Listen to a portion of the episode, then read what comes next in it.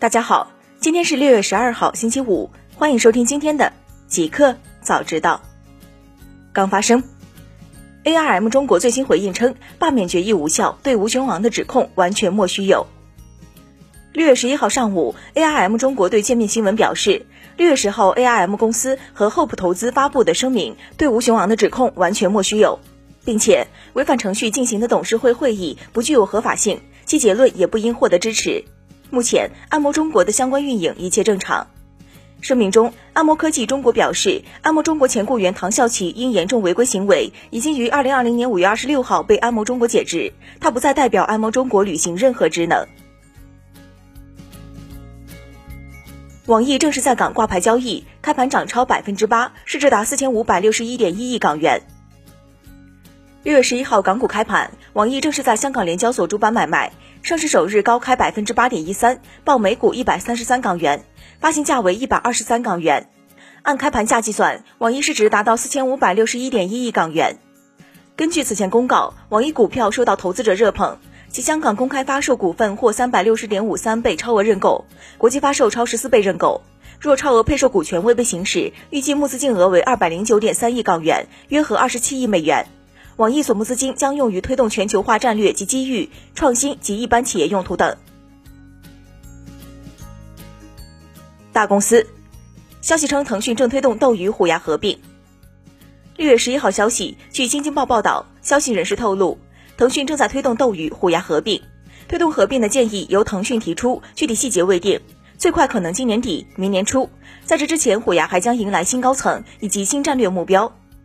今年四月，腾讯旗下全资子公司 Lina Investment Limited 通过宣布以约二点六三亿美元现金向欢聚集团购买虎牙约一千六百五十二点三八万股 B 类普通股。交易完成后，腾讯成为虎牙最大股东。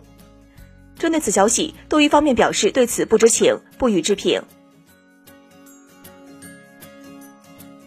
爱奇艺任命原 Netflix 亚太区董事总经理郭佑全为副总裁。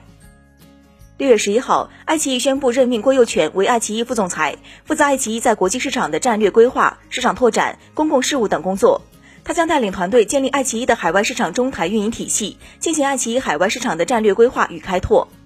郭佑全二零一六年加入 Netflix 任副总裁、亚太区董事总经理，此前还曾担任过 Icon 亚太地区副总裁兼董事总经理以及雅虎公司高级总监。互联网，猎豹移动称尚未和谷歌、FB 恢复合作，海外业务承压。北京时间六月十一号上午消息，猎豹移动昨日公布了截至三月三十一号的二零二零年第一季度财报，总营收为人民币五点二八一亿元，约合七千四百六十万美元，同比下滑百分之五十一点四，净亏损为人民币一点零四六亿元，约合一千四百八十万美元。而上年同期净利润人民币七百一十万元，基于非美国通用会计准则，净亏损为人民币九千七百七十万元，约合一千三百八十万美元。而上年同期净利润人民币三千三百八十万元。财报发布后，猎豹移动 CEO 博胜出席分析师电话会议，他表示，受疫情和海外两大合作伙伴终止合作的双重影响，本季度猎豹的移动互联网业务面临相当大的压力。虽然一直在与谷歌和 Facebook 沟通，但截至目前还没有恢复与这两家公司的合作，这导致在海外的商业化和用户获取承受了巨大压力。小米金融旗下香港虚拟银行天星银行开业。六月十一号，雷军今日发布微博称，小米金融旗下的香港虚拟银行天星银行今日正式开业。天星银行是一家虚拟银行，由小米集团及上城集团合资设立，于二零一九年五月九号获得香港金融管理局颁发的银行牌照。公开资料显示，小米金融是小米公司旗下金融科技服务平台，于二零一五年五月正式上线，业务线涉及第三方支付、互联网理财、供应链金融、金融科技、虚拟银行及海外板块等领域。诺基亚任命新 CFO，将于新任 CEO 同日上任。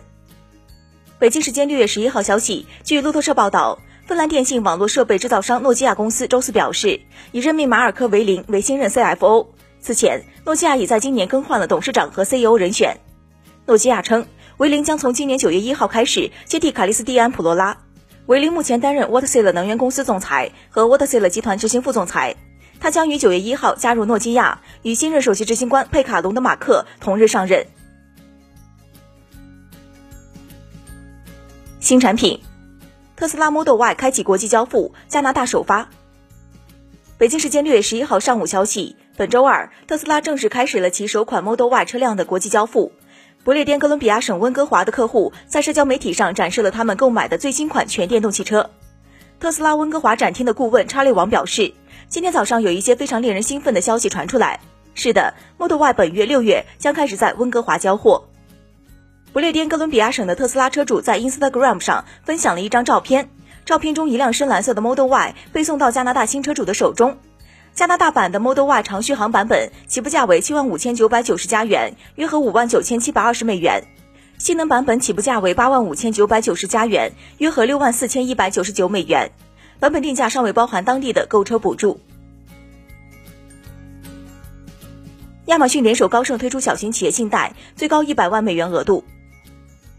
北京时间六月十一号消息，CNBC 网站独家获悉，亚马逊正与高盛合作，为美国商家推出一项新的数字信贷额度。据透露，在亚马逊电商平台上销售商品的小企业主，很快就会收到来自高盛 Marcus 品牌的定向邀请，最高可获得一百万美元的信贷额度。